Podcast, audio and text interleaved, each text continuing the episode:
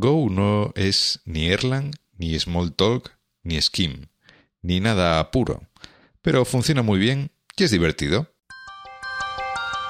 Frank Muller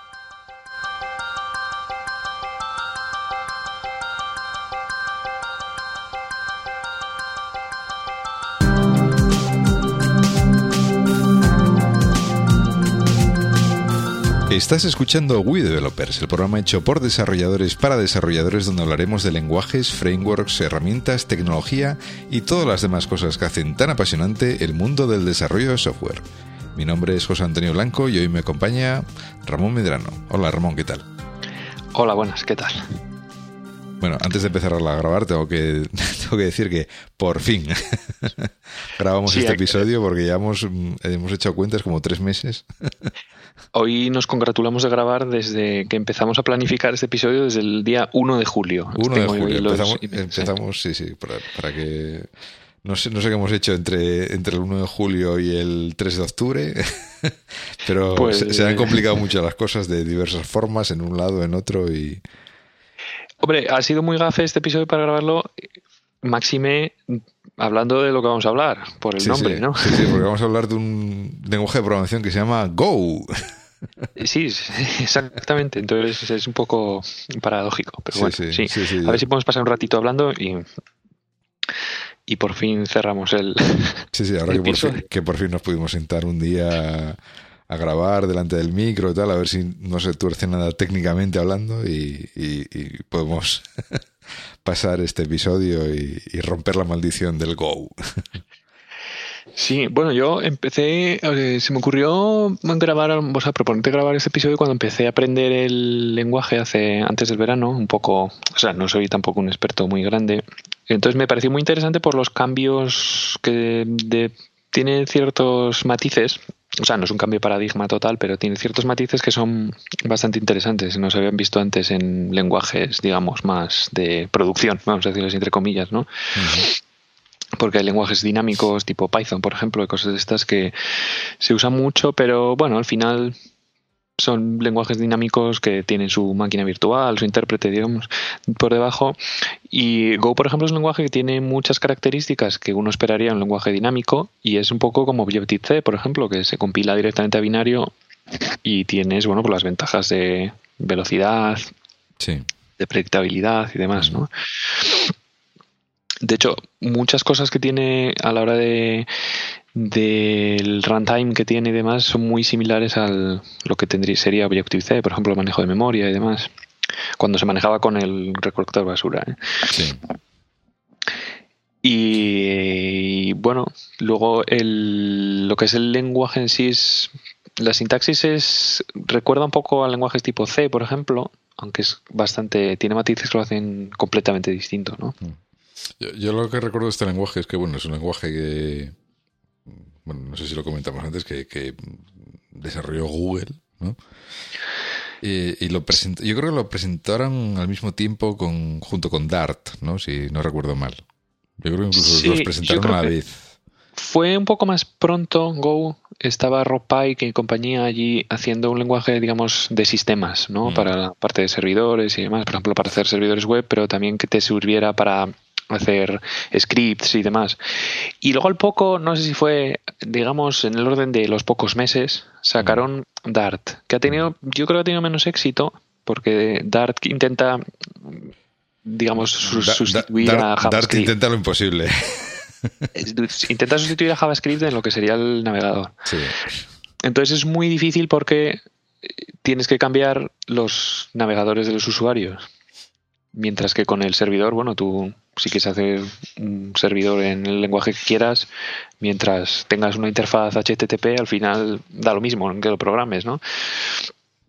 Entonces creo que lo va a tener más difícil que Go para salir adelante. Además de que tampoco, no sé, a mí la sensación que me da es que es una especie de JavaScript con tipos estáticos, básicamente. Sí, sí, y bueno, no sé, eso sería otra discusión, pero por ejemplo, incluso lo que presentó Microsoft hace unos, no sé cuándo lo presentó, o sea, hace un año o dos, presentó una especie de también evolución de JavaScript, un lenguaje que, si mal no recuerdo, que se llamaba TypeScript, no me acuerdo. ¿El qué?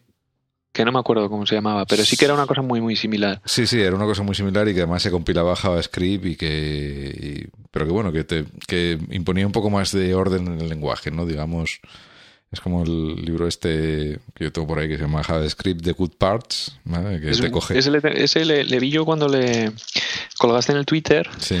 Y ese le compré yo un libro electrónico. Es muy buen libro para descubrir que JavaScript de hecho es un lenguaje que es un muy buen lenguaje. Eso es. Porque muchas veces. Eh, no, exactamente. Muchas veces se tiene la, convicción, digamos, que JavaScript es el lenguaje de programar en el navegador. Y precisamente lo malo que tiene el, JavaScript del navegador es el, el DOM, digamos, la parte, digamos, más de web. Cuando si tú quieres hacer un programita solo en JavaScript, por ejemplo, con Node o con alguna cosa así, es realmente un lenguaje muy interesante de programar y yo fui un converso gracias a ese libro, de hecho. sí, sí, no, no, ese libro coge las tijeras de poder y claro, ahí es donde, donde ves eh, brillar el lenguaje con las características potentes que tiene y, que no muchos lenguajes implementan, ¿vale? Pero bueno, eso, eso deberíamos hablar en un episodio de We Developers hablando de JavaScript, que creo que no hemos hecho ninguno, pero bueno, algún día habrá que hacerlo. Algún día habrá que hacerlo, sí. Quizá a lo mejor con algún experto de JavaScript, que muchos hay. Sí, es verdad que el, en la parte de servidores, hoy en día, el, digamos, las cosas así más modernas y molonas están es el Go, en este caso que es así un poco como más nuevo, mm. y luego comentábamos antes del episodio lo de Node.js, mm. que efectivamente pues utiliza JavaScript para programar en la parte de servidor, ¿no? Mm. Igual no es algo que intuitivamente se te, se te ocurra. Sí, y, yo también he visto cierta tendencia, sobre todo en, bueno, para ciertas, ciertos tipos de servidores o para ciertas operativas que hay que hacer, en, en un, digamos, en un auge de Erlang también, por ejemplo. Erlang, sí, por ejemplo, yo he visto Erlang en eh, una eh, base de datos no SQL, ¿cuál se llamaba? Era CouchDB, me parece. CouchDB, sí en que tú podías hacer las cosas con los MapReduce que hacías en JavaScript y luego lo interpretaba y lo compilaba a Erlang o podías hacerlo en Erlang directamente. El Erlang es un lenguaje interesante porque es el que se utilizaba, si no me equivoco, para los routers de... O sea, es un lenguaje de diseño Ericsson para sus routers y luego... o, para las centralitas o algo así. Bueno, sí, es un lenguaje mm, funcional, puramente funcional. Y, sí, creo que lo diseñó Erlang con una serie de requisitos desde el punto de vista de funcionamiento en tiempo real, eh, capaces de eh, cambiar el código en caliente, bueno, una serie de cosas que les hacía falta para las centralitas o para ese tipo de cosas. Sí, bueno, un nivel de roasted necesitaban que no, no es comparable a lo mejor en otros sistemas. Otro lenguaje de servidores que se usa mucho antes de ya pasar a ir a, Go es Scala. Mm. Escala, hay, me parece que es eh, Twitter. Tiene Twitter, mucho sí, sí, Twitter, ha migrado todo a Scala, sí, sí. Sí, que bueno, bueno, por cierto, es otro lenguaje funcional. ¿Hay aquí cierta, cierta tendencia? A ver, dicen, hay gente que dice que los lenguajes funcionales realmente son mucho más. Si escribes código funcional bien escrito, lo cual, eh, tal como nos enseñan a programar o tal como la mente humana es, es, no es fácil. A mí nunca me ha parecido fácil. No, quiero decir, o sea, yo he hecho, yo he intentado hacer, bueno, he intentado, he conseguido hacer un curso de escala de estos que había en, en la plataforma esta de... En Coursera. En Coursera, efectivamente. Que, bueno, que además lo daba el tipo que había, uno de los tipos que había inventado el lenguaje, con lo cual. Sí, es un tipo que da clase aquí muy cerca de donde yo estoy, en Lausanne. Sí, sí, en Lausanne, efectivamente. Es un profesor de universidad que hay. Sí, sí, sí. O sea, que quiero decirte que, bueno, que va mejor, mejor fuente que uno de los inventores del lenguaje, pues Sí, pues pero yo ese curso lo empecé eh, y le, tuve que dejar por el tiempo que llevaba, porque era realmente era los cursos de cursera que yo vi que más dedicación te hacía falta para... Sí, sí, yo creo que no lo llegué a terminar del todo, creo que me faltó tal, pero bueno, yo lo intenté hacer eh, porque fue una época que tenía un poco más de tiempo y me bajé la máquina virtual con el, con el entorno de desarrollo, que si mal no recuerdo era un Eclipse con con todos los rollos de escala cargados y me bajaba los ejercicios y los hacía, los enviaba y tal. Y, bueno, al final resultaba un poco sorprendente el, mm, el, el, código que eras capaz de escribir, que hacías cosas que dices tú, joder, esto si me puedo hacerlo yo en C++, no tengo ni, ni idea por dónde empezar. Y aquí, pues, bueno, parecía más asequible, ¿no? Sí, luego además eso está compilado en la máquina virtual de Java y puede interactuar con otras cosas, o sea, con otro código que se esté ejecutando en la misma máquina virtual y eso, entonces está, está bien. Eh, yo solo lo he visto usar en Twitter este, esto, así en nivel, digamos, sí, de forma masiva, ¿no? sí.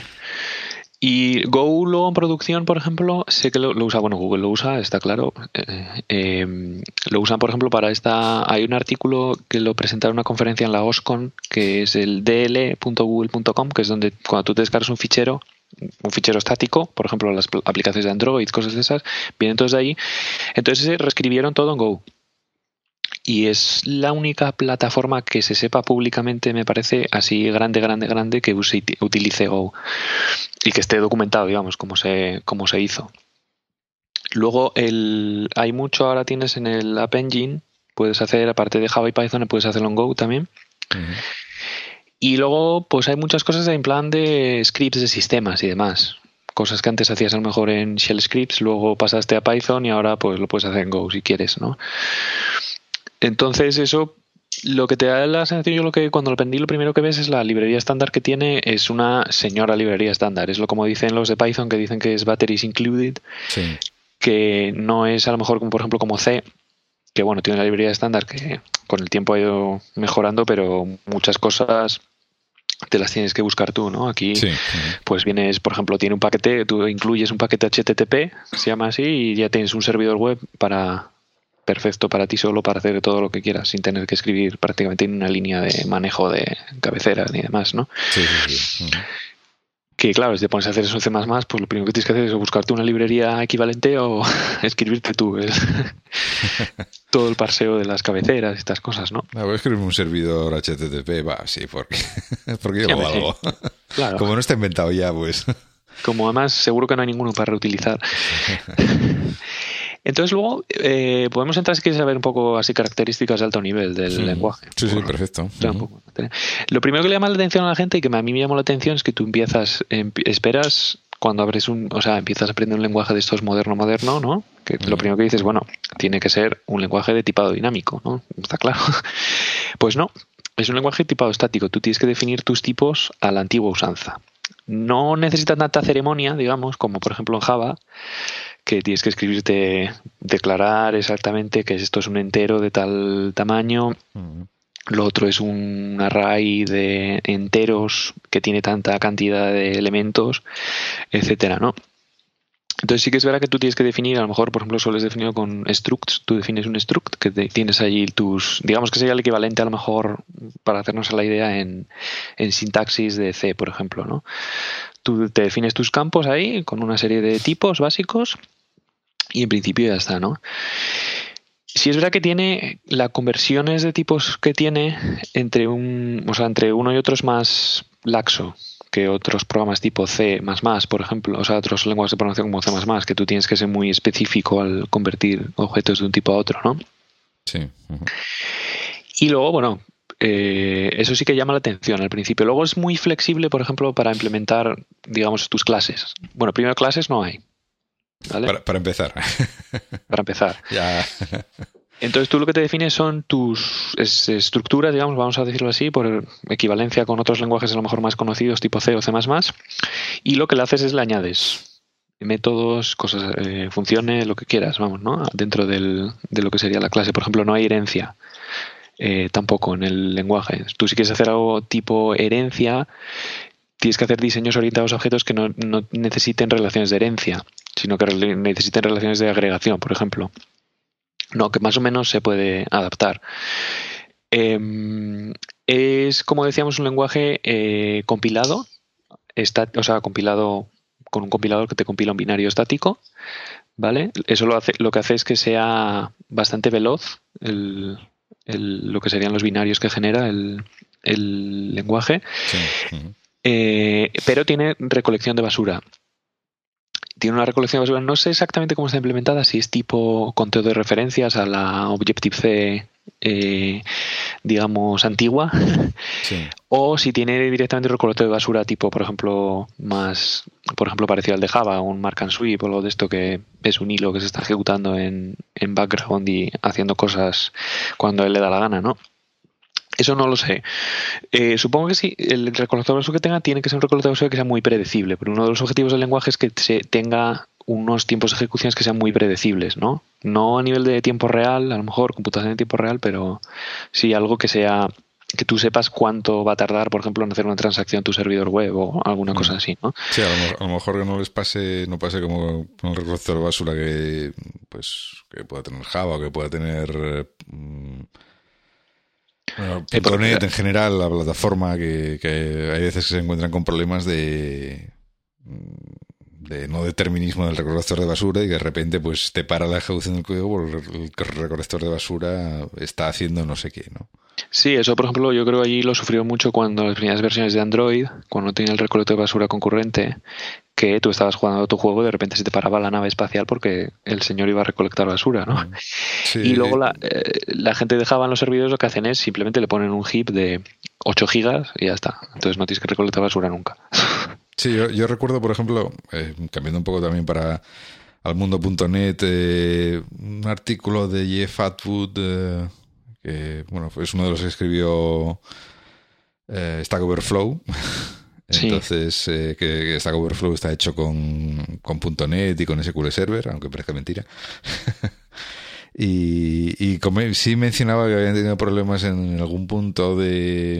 En algún momento habían estado problemas con el recolector de basura porque había veces que les interrumpía o algunas queries tardaban más y habían detectado que era el recolector de basura que entraba ahí y era porque estaban generando demasiados objetos y bueno eh, lo típico, ¿no? Eh, detectas un problema de rendimiento y luego intentas que disminuir la creación de objetos para que el recolector de basura no esté todo el rato teniendo que recolectarlos, ¿no? Entonces. Sí, eh, a ver, es un problema. todo en la vida tiene un coste, ¿no? Entonces, si tú quieres hacer una gestión de memoria que no tengas que gestionar nada, digamos, la gestión de memoria de .NET o de Java, claro, necesitas un mecanismo que haya detrás, ¿no? Entonces, si quieres en libertad total, tienes que tener un recolector de basura que haga todo por ti. Entonces, el coste puede ser esas interrupciones. Puedes tener un mecanismo intermedio, que puede ser, por ejemplo, Objective-C con el ARC.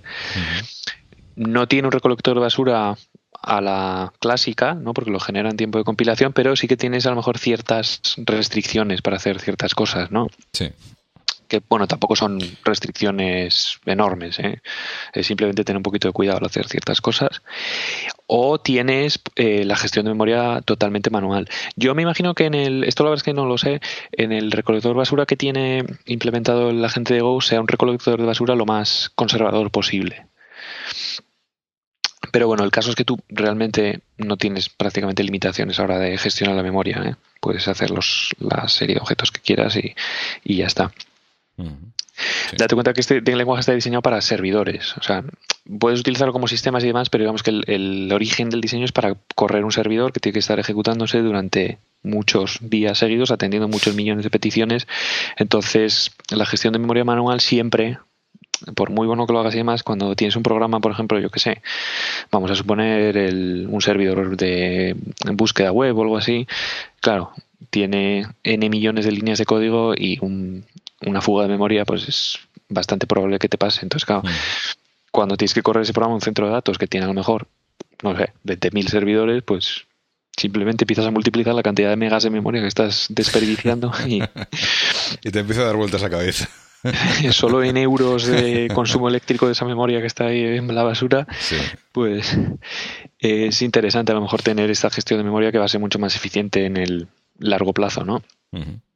Entonces, una de las cosas que dicen de esta gente es que lo que quieren hacer es un lenguaje que sea sencillo de aprender, sencillo de, digamos, ser más o menos profesional utilizando el lenguaje y que sea pragmático, es decir, que no tenga a lo mejor todas las funcionalidades del mundo mundial, pero que tenga lo suficiente como para poder hacer programas que sean bastante legibles y muy eficientes.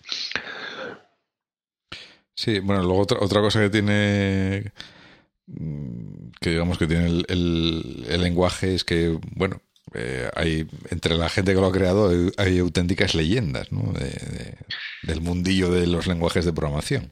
Está Rob Pike, por ejemplo, que creó, bueno, pues nada, el, este creo que de lenguaje tiene... de programación y de sistemas operativos en, en general. Tiene Unix, tiene Plan 9 y tiene, me parece que colaboró algo en C, creo, me parece, si no me equivoco. Podemos buscar la vida de Rob Pike. Es, Sí, el tío es un crack, sí, ¿eh? Sí, sí, si no colaboró, colaboró en el, en el libro junto con uno de los autores, es, eh, creo recordar. Sí, mira, tiene Plan 9, que es el sistema este de tiempo real, que está muy bien. Tiene eh, Go, tiene Unix, tiene el Acme, no sé lo que es eso, y colaboró en el, en el, en el libro este de C cuando, cuando trabajaba en Bell Labs. O sea que el tío es una leyenda. Sí, sí, sí. Y bueno, luego está Ken Thompson, vamos. Ken Thompson, sí señor, también. Que el hombre también, bueno, pues si vamos a mirar ahora aquí el historial, pues tiene entre otras cosas, tiene, mira, también viene de Bell Labs y tiene, pues, Qué tiene bueno. hasta, hasta Unicode, tiene Unix, el lenguaje B, Unicode. o sea que bueno, digamos que es gente que tiene cierto bagaje de... Sí, sí, bueno, es lo que tiene Google, que empieza a coleccionar gente de esta y claro. pues, Bueno, eso fue cuando empezaron a morir estas, em- estas Bell Labs, por ejemplo, todas estas, pues estos fueron a lo mejor listos de ir recolectándolos. Sí, sí, porque bueno, yo si, si mal no recuerdo, pues no, hay otras, hay- te- tiene también otras cuantas leyendas, ¿no? Por ejemplo, Tiene a Vinton Cerf, por ejemplo. joder, es, es como- es- estoy fatal de memoria, ¿eh? estaba buscando el nombre de Vinton Cerf, por ejemplo, sí, sí, efectivamente, uno de... Uno de ellos y bueno, muchos más hay por ahí también. Sí, sí, sí. Tiene el creador, por ejemplo, de, de Vi, del editor VI, que está, trabaja en Zurich. Eh, le tienen allí, oye, para hacer cosillas y tal. Y bueno, como esos coleccionan mucho, entonces claro, cuando dejas a esta gente les dices, mira, ponemos a hacer un lenguaje de programación para todas estas cosas, pues claro, no son... O sea, tú a gente que, que debe ser gente que si le das cancha, pues claro, te crea cosas que son muy interesantes, ¿no? Entonces, esto de Go es un programa, es un lenguaje de programación que tú lo empiezas a, a aprender y es un poco raro al principio a lo mejor porque hace cosas que es como, joder, si se hace un programa de un lenguaje de sistemas, ¿no? Te esperas algo como mucho más de bajo nivel, tipo C. Y tiene cosas de muy alto nivel, por ejemplo, las todos los mecanismos de concurrencia que tiene, que digamos es la, la el feature del lenguaje más importante es el tema de la concurrencia. Sí. Eh, son súper sencillos de utilizar y luego son muy muy eficientes, el tema de las corrutinas y demás. Mm.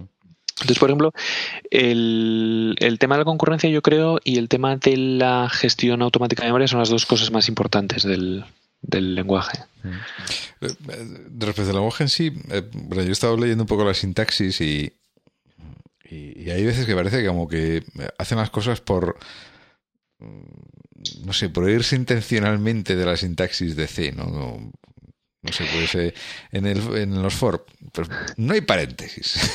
Pero es que a mí me gustan los paréntesis, no hay paréntesis. Hay muchas O cosas que yo creo dices tú, o, o no hay while. Pues te quito los while, ala, te jodes. Con perdón. Sí. Yo creo que hay muchas cosas que hicieron intencionalmente en contra del, de lo que sería el estándar a lo mejor de C++. Por ejemplo, una cosa que hizo Java fue aprovechar al máximo la sintaxis de C. Sí. ¿No? Digamos, porque luego ya cuando empiezas el programa en Java te es muy familiar toda esta estructura. Yo creo que lo hicieron para eh, marcar las diferencias y porque ellos dicen que, eh, por ejemplo, el, el resultado también es que el, digamos, la forma de programar, la forma de estructurar los programas y demás es completamente distinta a como sería en C++, por ejemplo. Eh, aparte de que, bueno, de mano, por ejemplo, como estamos comentando, no hay clases, no hay herencia. Entonces tú no tienes, y luego no estás tan encorsetado a lo mejor para definir una clase con toda, digamos, esta ceremonia que tienes que tener en C++, de poner el miembro privado que quieres, los públicos, tal, ¿no? Que eso al final es para ayudar al compilador, no tiene otra funcionalidad, básicamente.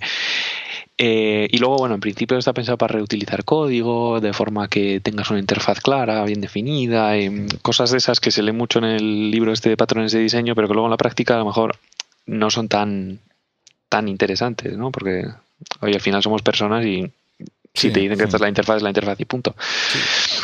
Yo, yo, eso también luego ves cosas que dices tú, bueno, que a lo mejor es por ahorrarse cuatro. eh, teclear cuatro, cuatro caracteres y, y, pues no sé, pues no, te- no tener que declarar, por, por ejemplo, si todas las variables que declaras son del mismo tipo, pues en vez de poner xint y int, zint, pues pones x y z, int. Y sí, sí, bueno, eso se puede hacer ya, por ejemplo, con C y tal, pero bueno, la cosa es que esto, estos lenguajes tienen que ser eh, pragmáticos, en el sentido de que tienen que ser muy fáciles de leer eh, para, digamos, las personas y luego tienen que ser muy, muy eficientes. Mm. Digamos que es el compromiso que tienes ahí, que no es poco. Sí, pero a mí, me, quiero decir, a mí ese, ese tipo de contracciones incluso me parece que quitan facilidad de lectura luego, porque bueno, no sé, bueno. Depende si las haces, si las haces coherentes también. Porque, por mm. ejemplo, en Go es mucho más coherente que en C, esa misma sintaxis tú puedes poner, por ejemplo, int y luego tres nombres de variables. Mm. Si quieres poner un puntero, por ejemplo, tienes que poner las estrellitas del puntero en todas y cada una de ellas. Porque entonces, como si lo pongas en la primera, luego solo te hace un puntero, los otros son enteros y demás. Entonces, lo que han buscado aquí también es coherencia, en el sentido de que mm. las haya formas, distintas formas posibles de hacer las cosas, pero siempre sea, digamos, unívoco lo que estás leyendo. Mm. No haya lugar a, errores tontos, ¿no? Sí.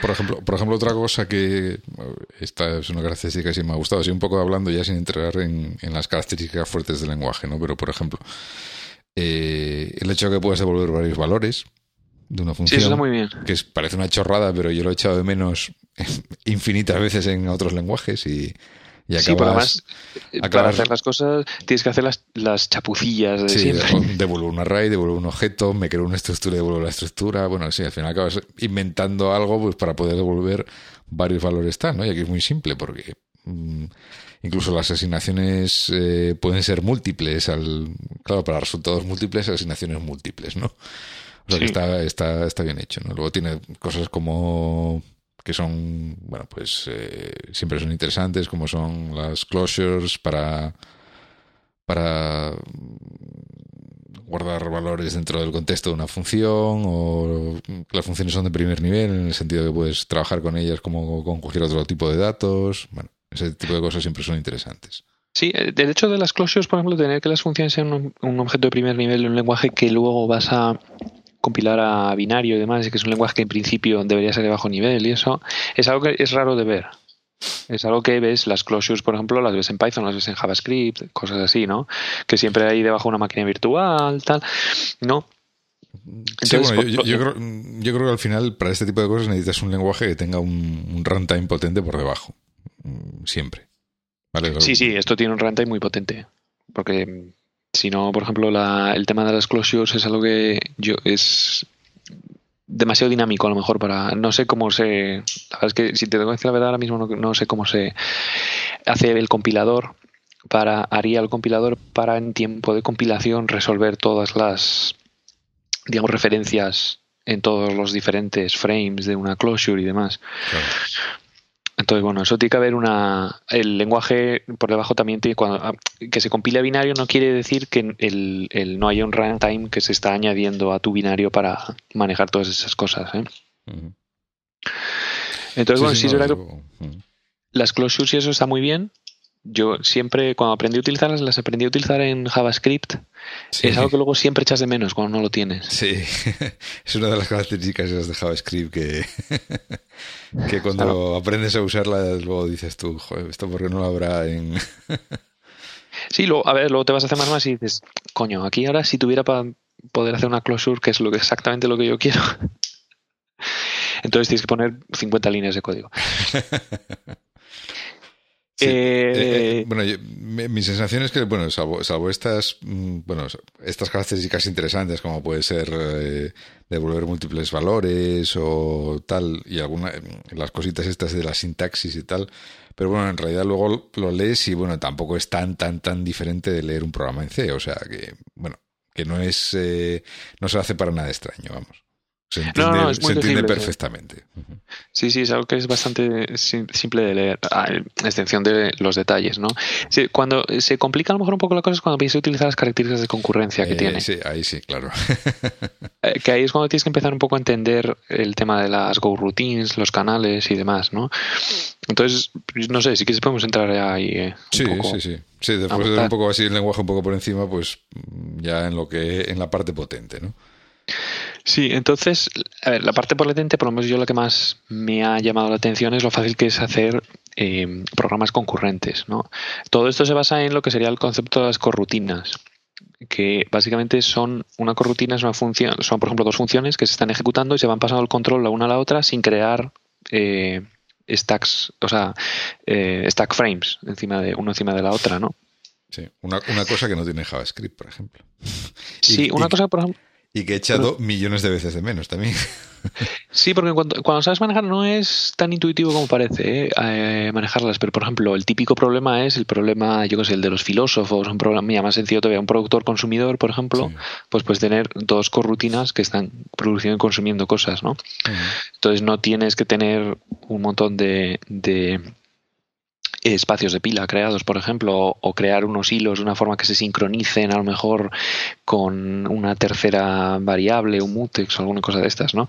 Entonces, hay lenguajes que lo tienen, por ejemplo, Python, si no me equivoco, en la versión 2.5 añadió soporte para una cosa de una especie de corrutinas que utilizas con el yield y demás, pero necesitas una función trampolín al principio que las arranca, o sea, es un poco eh, acabas haciendo corrutinas, pero es un poco demasiado Sí. ceremonioso todo Sí, lo que tienes que hacer. yo creo que JavaScript en, en alguna de las últimas revisiones, eh, no sé si, si, si las, pero bueno, de estas revisiones que tardarán Dios sabe cuándo en llegar a- al mundo real, pero, pero yo creo que si en alguna de las últimas revisiones sí ya les eh, estaban intentando introducirlas.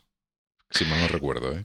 Es, es una Eh, característica, por ejemplo, que otros lenguajes, eso, como Python o como Lua, por ejemplo, Sí, eh, Lua lo traía ya, que además es curiosamente un lenguaje que se parece mucho a JavaScript, que, mm, bueno, que se utiliza en ciertos entornos y tal, pero, pero que Lua, por ejemplo, y yo creo que eso fue lo que le hizo más famoso a Lua, el tema de las corrutinas ya venía implementado desde la versión 1, vamos.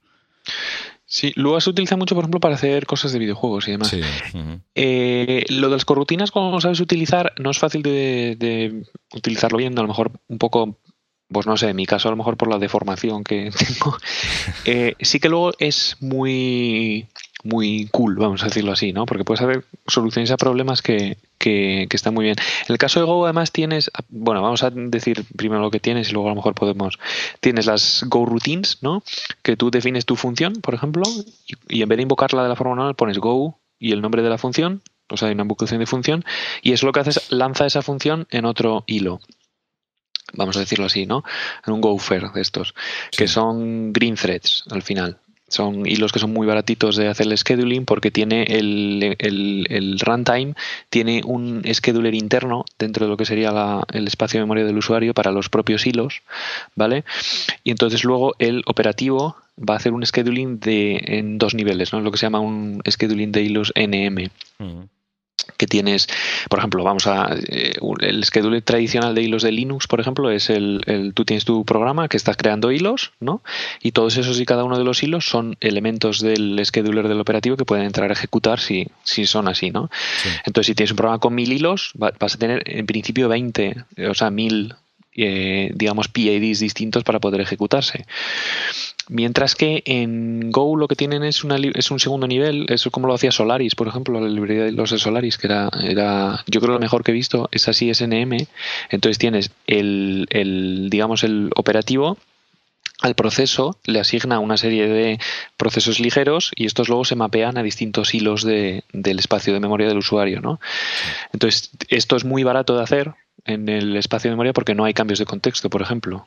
Básicamente es gratis hacer esta asignación, ¿no? Entonces esto lo asignas a tus hilos de, digamos, del que el sistema operativo te ha dado y luego ya él es el que hace el scheduling y los cambios de contexto en estos hilos, ¿no? Entonces un poco esto es lo que hace Go. Entonces, por ejemplo, tú puedes tener el Ropak tiene una conferen- en una conferencia enseñó un programa que estaba ejecutándose en producción que tenía 1,2 millones de Go routines concurrentemente en ejecución. Pues sí, ya pueden ser baratos desde entonces. Son- básicamente son gratis el crear Go routines, porque el, el crear la, la Go routine me parece que lo tienen en la página de Go, tiene exactamente la cantidad de instrucciones que lleva crear una nueva Go routine en instrucciones de procesador y está en el orden de las decenas de instrucciones, o sea que es algo que es realmente barato.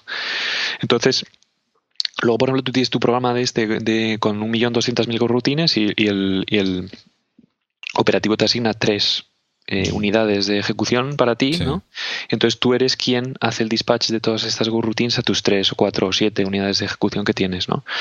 Entonces, estos cambios de una Go routine a otro básicamente no tiene ningún tipo de coste cuando estás en, en cuando tú, por ejemplo, coges un slot de, de, un cuanto de esas de CPU, que tienes a lo mejor 100 milisegundos, puedes hacer tú varios cambios de contexto en tu propio programa gratis, ¿no? Es por eso que, por ejemplo, los canales que tienen para comunicar una routine con la otra son bastante eficientes. Entonces tienes, aparte de las Routines, la otro componente importante para la concurrencia es, son los channels, los canales en los que tú puedes establecer mecanismos, son como unos pipes que tú puedes establecer entre una coroutine y otra. Entonces, por ejemplo, para el programa del productor consumidor, tú creas tus dos routines, una consumidora y otro productor, que comparten un canal, que tú el canal se lo das al crear la routine y ellos ya leen y escriben del canal como si fuera, por ejemplo, un pipe del bash cuando estás enlazando unos comandos con otros y demás. Pues es una cosa muy similar. Sí, pero creo que además los canales sirven además como, eh, como, como, sistema de sincronización, ¿no? Entre, entre cada estas diferentes hilos de ejecución que tienes, pues... Eh... Sí, exactamente. Tú puedes tener un Go routine, por ejemplo, que esté leyendo de un pipe, ¿no? Entonces, cuando no hay ningún dato para leer, simplemente este, este, este Go routine se queda bloqueado. Hmm. Y ya está. Entonces, como no tienes que llegar a hacer un cambio de contexto, puedes hacer el scheduling de otro básicamente en 10, 15, 20 instrucciones, que eso tarda 10 nanosegundos, y puedes seguir ejecutando cosas, ¿no? Entonces, esto realmente es como un modelo un poco más tradicional de concurrencia, vamos a decirlo así entre comillas, ¿no? Porque lo que tienes son muchas muchas unidades de ejecución concurrentemente ejecutándose. Concurrencia, eh, el Rock Pike, por ejemplo, dice mucho que la concurrencia es distinto del paralelismo y tiene razón. Concurrencia es hacer que las cosas puedan, o sea, es el, enabler de que las cosas puedan ejecutarse en, paralelo, ¿no? Es manejar muchas cosas a la vez. Y paralelismo es cuando, por ejemplo, tienes varios procesadores y efectivamente estás ejecutando varias cosas a la vez. Entonces, Go en principio no necesita de varios procesadores para ser concurrente tú, por ejemplo, arrancas algo routines y no es algo predecible que puedas saber quién se va a ejecutar primero. No, luego si tienes varios procesadores, pues seguramente se ejecuten en paralelo.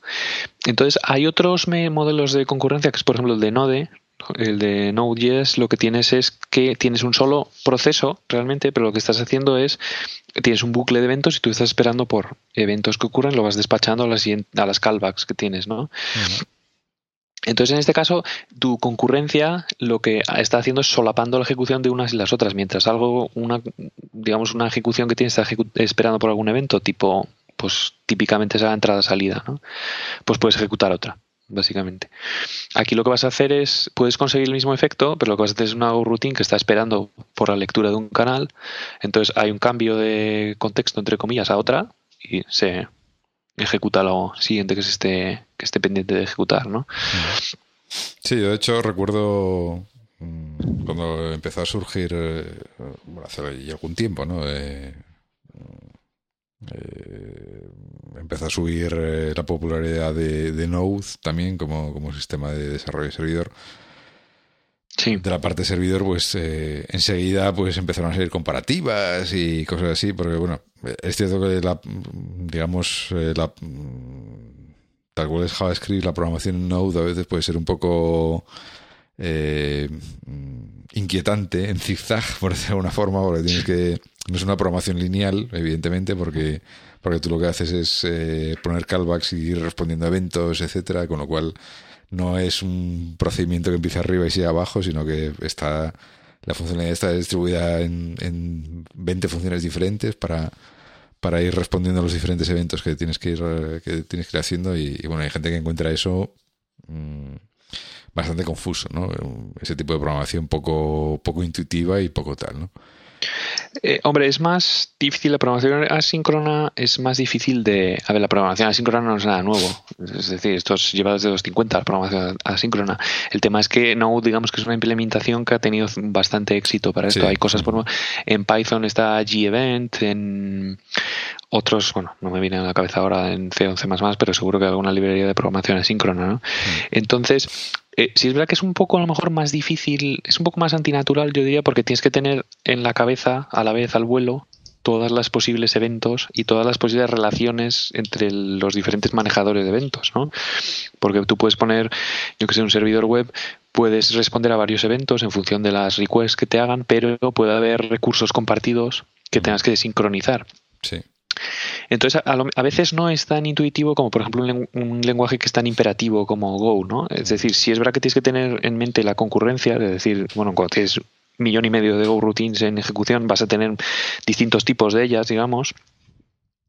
Entonces, claro, tienes que tener en mente toda esa concurrencia, pero es, parece más fácil, a mí me resulta más fácil de ver eh, por ejemplo, cosas que hay que sincronizar o barreras que hay que poner y demás. Es más como de toda la vida, vamos, digamos, entre cuando hacías programación de hilos y demás, ¿no? Entonces, bueno, es un poco a mí me recuerda mucho el tema de las Go Routines como cuando empecé a utilizar el, Gran Central Dispatch en Objective-C, que tú puedes pasarte bloques de ejecución y añadirlos a una cola que luego se va a despachar en un orden que en principio no debería ser eh, determinista y demás. Pues eso un poco la gente que se programen para iOS o para el OS 10 es una cosa similar. No es lo mismo porque no tiene tanta, digamos, la sintaxis no es tan rica, digamos, o sea, no es tan ceremoniosa que tienes que poner pues de una forma muy concreta para definir los bloques. Y luego el, los bloques, por ejemplo, no hay un mecanismo de comunicación como, la, como los canales. Eso sí es verdad. Sí. Eso sí es verdad. Eh, no sé si hasta qué punto puedes utilizar, puedes generar corrutinas utilizando bloques, por ejemplo, en ese contexto. Pero aquí, por ejemplo, las corrutinas son directamente corrutinas, unas de las otras. Entonces eso está muy bien porque puedes estar procesando, yo que sé, el típico caso de un servidor web, entonces cada vez que tienes un request generas una coroutine, una coroutine para manejar una petición de un, de un usuario, entonces tú toda la petición del usuario lo manejas imperativamente paso detrás de otro, ¿no? Entonces cuando esa routine se bloquee, no tienes problema porque va a haber otra siempre para ejecutarse, ¿no? Entonces, salvo que tengas que sincronizar unas cosas con las otras, a lo mejor con algún canal o algo así, no tienes, puedes pensar como que tu programación es de un solo evento, o sea, de un solo hilo, digamos, ¿no? Mientras que en cosas como Node, pues tienes que ir paso a paso para cada cosa, para leer cada fichero, atender ciertas historias. Sí, que, luego además el problema, quiero decir, eh, eh, en esta en esa especie de competición entre Node y Go que establecía cierta gente, pues eh, claro, los de Go decían, bueno, por un lado las características del lenguaje hacen más sencillo este tipo de tratamiento de información ¿vale? Debido a los canales, a sus rutinas, etcétera. Pero luego es que además, eh, luego también esgrimían que en, Node, pues al final tienes un, un solo hilo de ejecución que se ejecuta en una sola CPU, ¿vale? Porque mm, es lo que está haciendo Node, ejecutar un solo hilo en una sola CPU, ¿no? Que luego intente estar haciendo varias. no quedarse bloqueado en ningún momento y dar servicio a varios eventos, no tiene nada que ver para que al final sea solo un hilo, ¿no? El que, el que se está ejecutando. Sí, a ver, el problema no es que es un solo proceso. Entonces tú cuando consigues que la CPU en la que te estés ejecutando esté al 100%, es decir, siempre esté ejecutando instrucciones, ese es tu límite de ejecución. Entonces, claro, si tienes un servidor con 16 cores y demás, pues es una es difícil de eh, sobrepasar ese límite con, con Node. Lo que no quiere decir que el rendimiento por proceso es decir, si comparamos, por ejemplo, la misma máquina de un solo CPU en Node y en Go, eh, seguro que algún benchmark, pero algún benchmark, pero estaría por ver cuál de los dos ofrece más rendimiento. Si es verdad que en cuanto subes de un solo core, por ejemplo, y pasas una máquina con 16, 32 cores, con Go básicamente no tienes que hacer nada, va a aprovechar todos y cada uno de los, de los cores que tengas. Y además, además una cosa que tiene es que tiene eh, va a utilizar muchos cores, pero no tiene un memory footprint muy grande las Go Routines. Sí, yo sí, he visto alguna solución de Node para, poder lanzar varios, pero bueno, al final lo que haces es lanzar varios hilos o varios procesos de Node en, diferentes núcleos, en diferentes cores, para que se puedan ejecutar verdaderamente en paralelo, ¿no? Lo que pasa es que, bueno, ahí también entramos en, en que, bueno, al final son procesos diferentes, eh, eh, tienes un consumo mayor de recursos, no tiene, la comunicación entre procesos a lo mejor va a ser más complicada. Eh, sincronizarlos no es tan fácil como parece con Yo es que intenté hacer, con Node intenté hacerlo, em, en vez de hacerlo multi-hilo, digamos, Node, lo que intenté hacer era un balanceador de carga que tú te conectabas y él despachaba peticiones a muchos procesos Node eh, iguales, ¿no? El problema de eso es que eh, eso es muy fácil de hacer, realmente, no es tan difícil como parece, es un balanceador de carga nivel 3, pero el, el, tema es que luego tienes muchas restricciones en qué es lo que puedes hacer con los con, dentro de Node. Porque, claro, no lo puedes sincronizar, o sea, la sincronización entre un proceso y otro, por ejemplo, supongo que tienes que acceder a un fichero una base de datos o alguna cosa así, ¿no? Que pueda requerir sincronización entre un proceso y otro. Entonces necesitas utilizar mecanismos de sincronización globales, tipo los semáforos de System 5 o algo así, que no son tan triviales y suelen ser caros de utilizar para sincronizar. Entonces con Go no, eso realmente no te hace falta. Tú tienes un solo binario que lo arrancas, está ejecutando, en escuchando en el puerto 80 y él ya creará tantas Go routines como sean necesarias. Y luego el operativo cuando vea que es un proceso que tiene mucha mucha petición de recursos, pues luego el runtime estará pidiendo hilos, digamos de verdad, por debajo, pues creará 16, 32 hilos, ¿no? Y para poder ocupar todas las CPUs, ¿no? Entonces, lo que solía pasar con estos casos es que cuando creabas tantísimos hilos, tenías por ejemplo, si creas un hilo, un pthread de estos de Linux tradicional, eh, solo en la pila del, hilo y demás, pues si lo haces pequeñito y demás, a lo mejor en 25 o 32 K puedes tener lo que sería el almacenamiento propio del hilo. Pero claro, si multiplicas eso por 1,2 millones, pues es un memory footprint solo en, digamos, en lo que sería lo mínimo que te hace falta, más luego la memoria que utilicen los propios hilos, que es difícil de reducir. Entonces, esta es una routine, tú cuando la lanzas realmente tiene un frame de pila de como si fuera una función que es muy, muy, muy, muy pequeño y, punto. No necesita más. Entonces eso está muy bien. Luego los canales facilitan mucho las cosas, pero em, digamos que la parte negativa de Go es, por ejemplo, que cuando vienes de otro lenguaje es difícil de aprender, de manejarte en eh, cosas como por ejemplo que no haya herencia. Muchas veces, a lo mejor por la deformación que ya tenemos todos de la orientación a objetos tradicional, hay veces que tú resuelves un problema utilizando una jerarquía de clases, ¿no? Sí. Por ejemplo. Luego, eh, bueno, eso se puede sobrepasar esos problemas al final, tampoco es mayor problema. Una cosa que a mí me gusta mucho es que, es que tiene, tú creas tus estructuras, ¿no? Por ejemplo, y dices, bueno, pues esto va a implementar, voy a crear una interfaz, ¿no? Que es un conjunto de métodos, como puede ser una interfaz de Java, ¿no? Que es una forma de heredar em, eh, funcionalidad, ¿no? Solo funcionalidad. Entonces, claro, eh, eh, lo que tienen las interfaces, o por ejemplo la herencia de clases y demás, es que también es muy ceremonioso. Es decir, tienes que decir, pues esta clase implementa tal interfaz, ¿no? Por ejemplo, y luego si hay una función a lo mejor que no quieres implementar, pues lo tienes que poner que no, por ejemplo, C++, la quieres poner que no vas a implementar, o que la quieres poner virtual, tal. Aquí lo que haces es, a la hora de implementar interfaces, hace una especie de duck typing, que es tú en cuanto implementes todas las funciones que esta interfaz define, automáticamente tienes implementada esa interfaz. No necesitas declarar que tú vas a implementar esta interfaz, básicamente, ¿no? Entonces el compilador es suficientemente inteligente para saber qué, digamos, objetos, así entre comillas, están implementados, qué interfaces, y eh, para darte errores cuando una interfaz sea más requerida, sin tener que decir, bueno, pues esta eh, clase va a implementar esa interfaz y demás de forma más explícita, ¿no?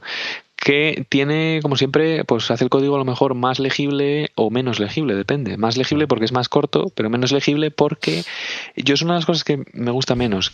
El, tema de que a veces tienes que adivinar un poco qué es lo que se está implementando. A, ver, por ejemplo, a mí esto de los interfaces me parece un, me parece un atajo. que se han tomado aquí por en medio y, tal.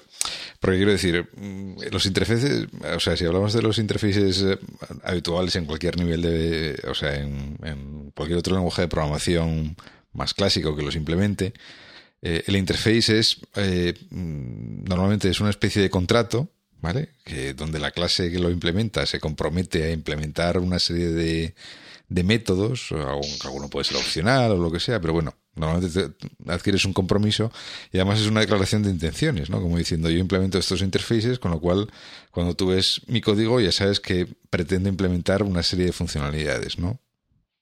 En cambio, aquí, vale, eh, hace una especie de comodín loco, ¿no? Con cualquier estructura que implemente los miembros del interface, pues ya la considero que cumple con el interface, ¿no?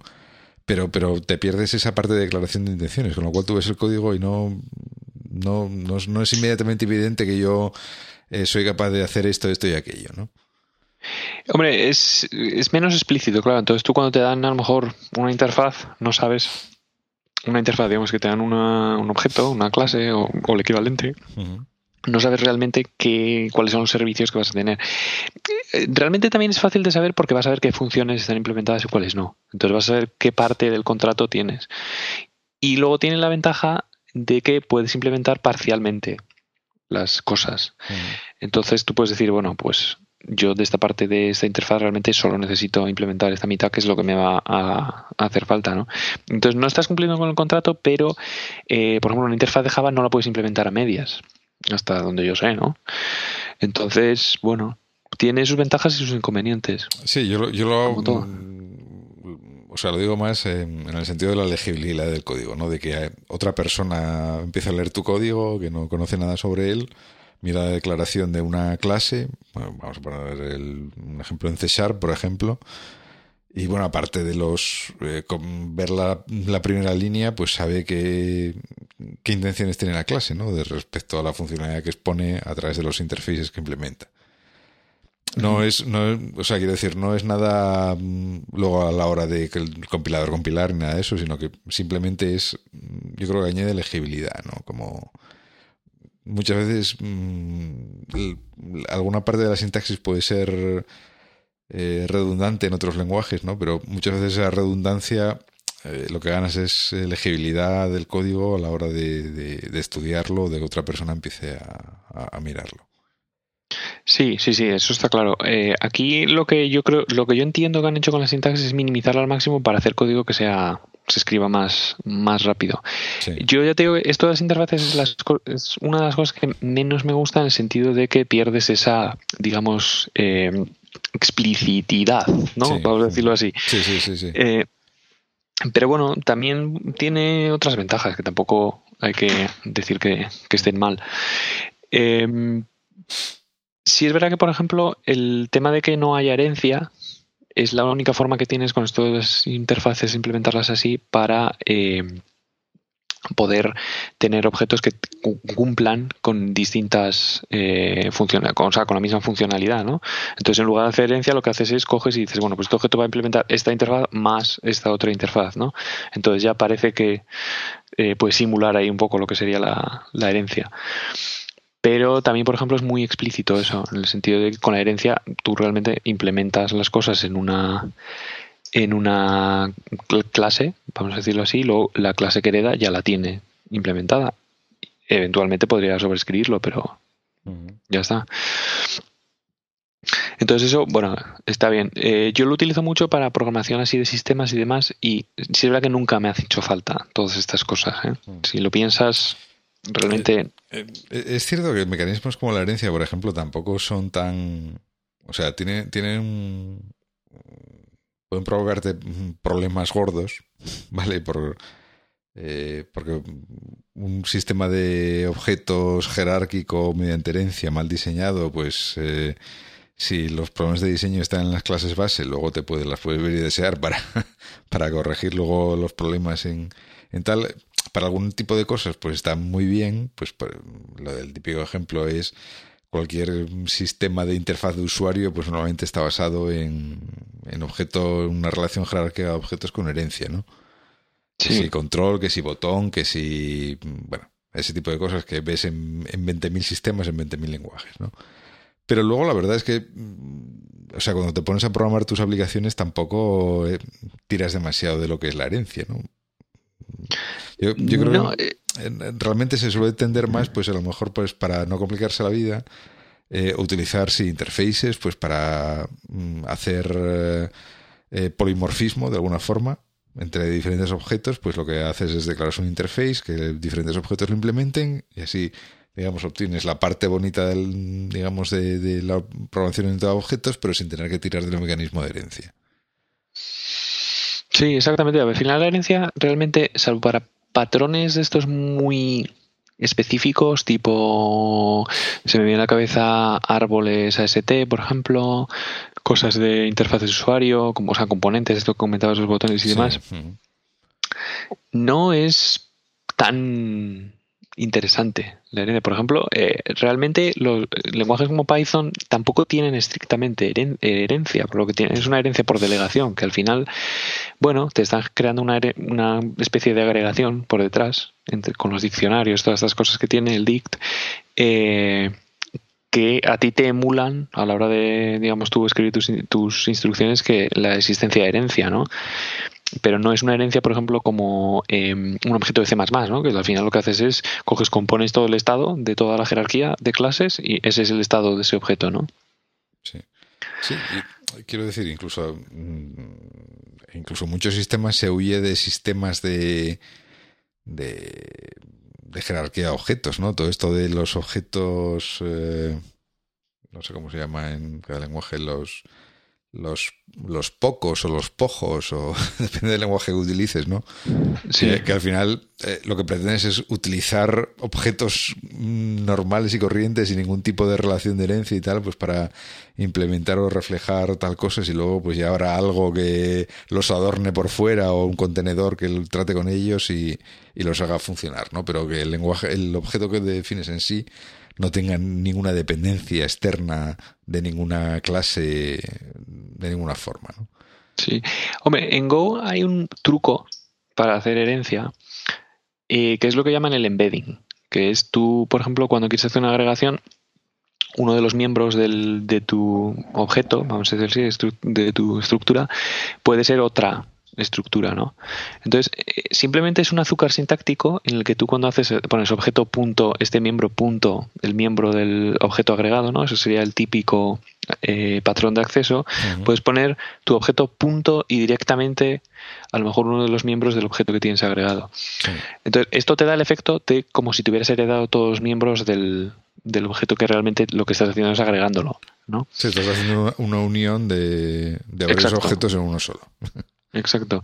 Entonces, bueno, es un poco más, a lo mejor hay un poco más de detalle en la, sintaxis, ¿no? Pero bueno, para hacernos una idea es exactamente eso. Entonces, bueno, realmente eso simplemente es azúcar sintáctico, no es eh, que haya una herencia tradicional, ¿no? Luego, el tema de la herencia también tiene un coste eh, por ejemplo, en tiempo de compilación, eh, tú cuando programas en C++, el caso más extremo yo creo que puede ser programar con templates que tienen herencia. Entonces, claro, eso es cuando ves que el GCC está ocupando 2 gigas de memoria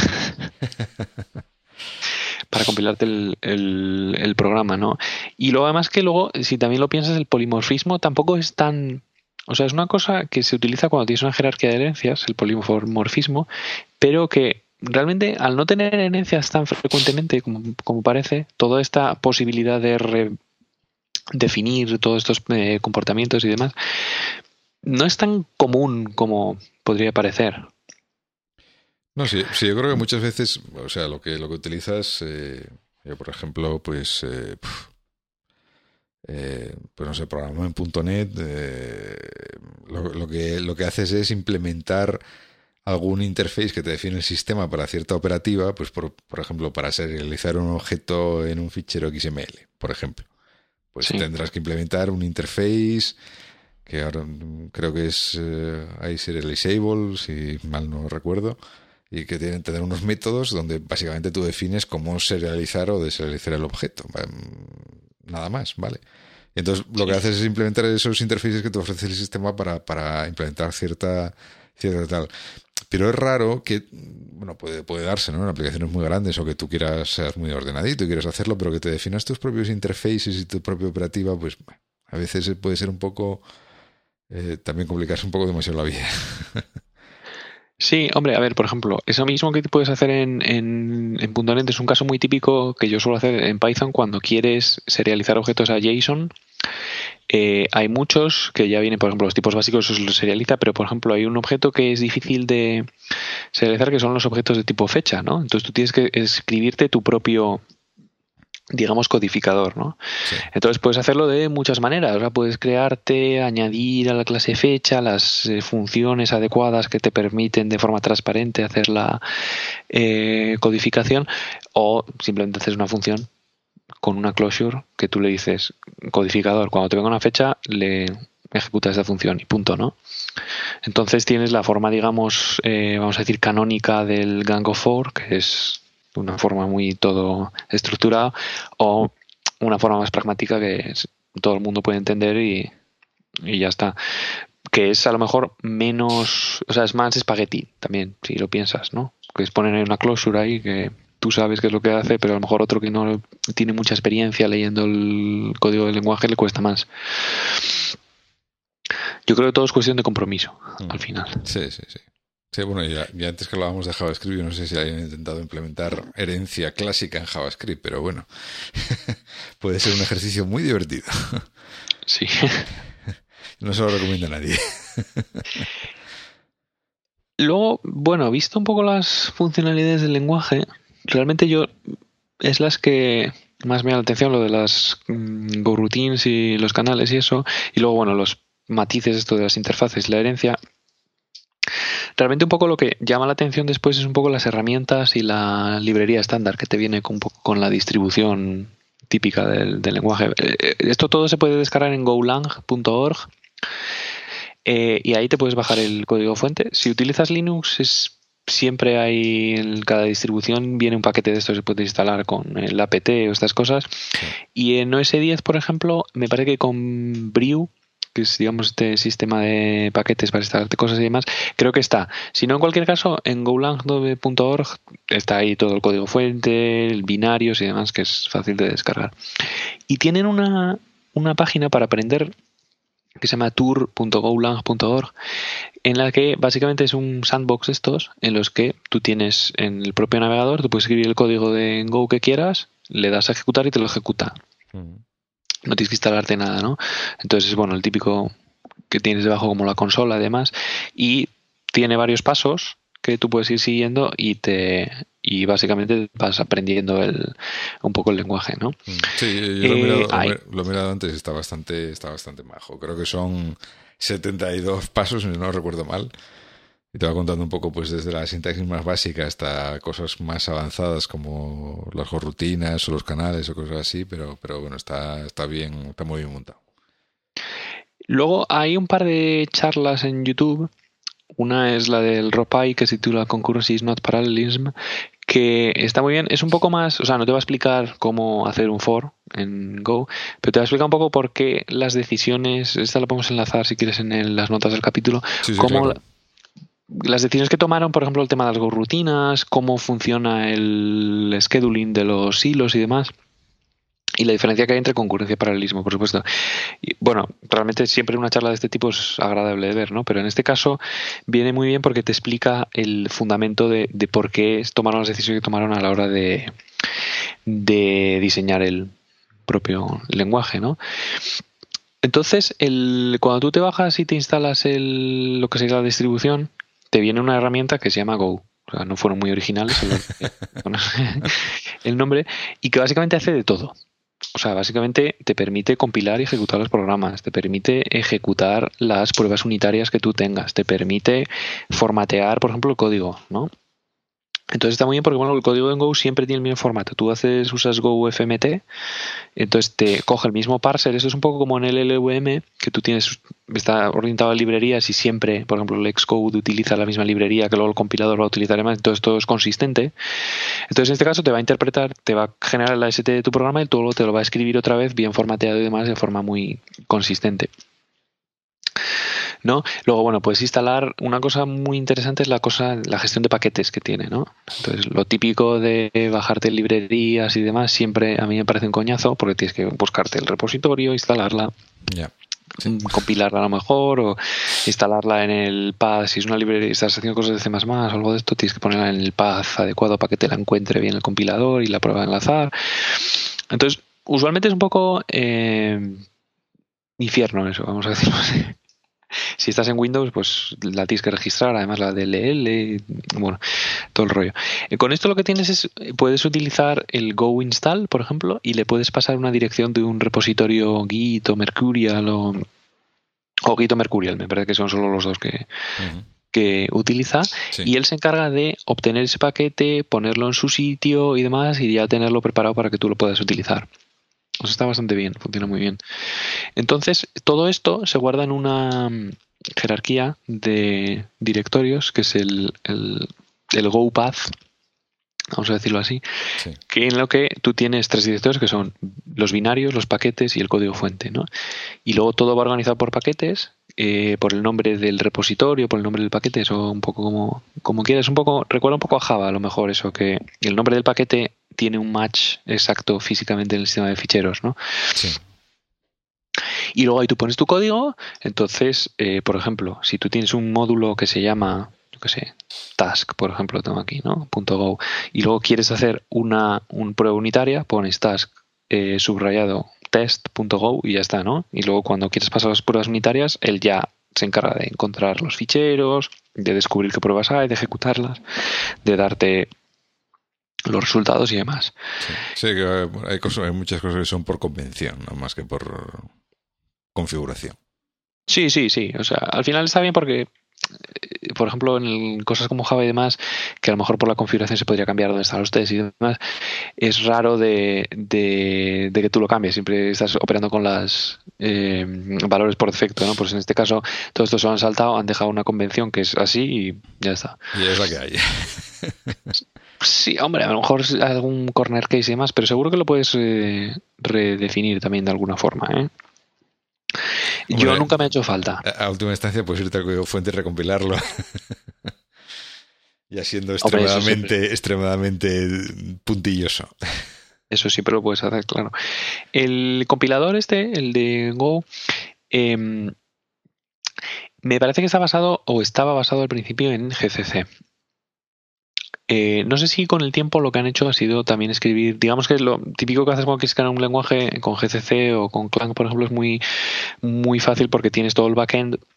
Básicamente tienes que escribir, digamos, el parser y luego ya toda la generación de código y demás es, entre comillas, gratis, ¿no? Nunca es gratis, pero bueno. Creo que con el tiempo lo han cambiado ya a su propia han ido implementando cada vez más y más y más del, del propio compilador. O sea, que ahora, ahora mismo, digamos, sería autocontenido. Eh, autocontenido me parece que no llega a ser autocontenido, ¿eh? pero que están implementando cada vez más cosas ah, detrás del, compilador.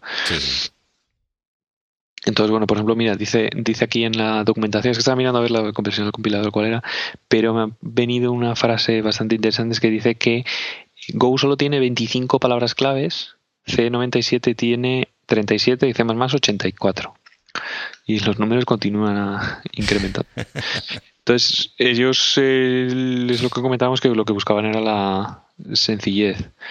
Bueno, no encuentro exactamente el compilador, exactamente ahora en qué estado está, pero eh, lo podemos poner una nota en las en las notas del programa. Pero originalmente sí que tenía parte del, del compilador, estaba hecho con, con, con, GCC, como por ejemplo Apple hizo cuando en los principios de Objective-C y demás, ¿no? Sí, sí, sí.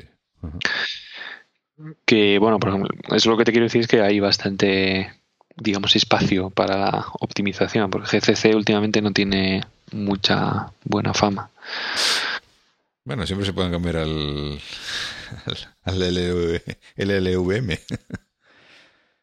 Sí, sí, hombre, no sé, a ver, el GCC 5.0 tiene buena pinta, lo están básicamente reescribiendo todo, un poco a la LLVM, eh, porque el GCC 4 ya tiene cierta solera, vamos a decirlo así.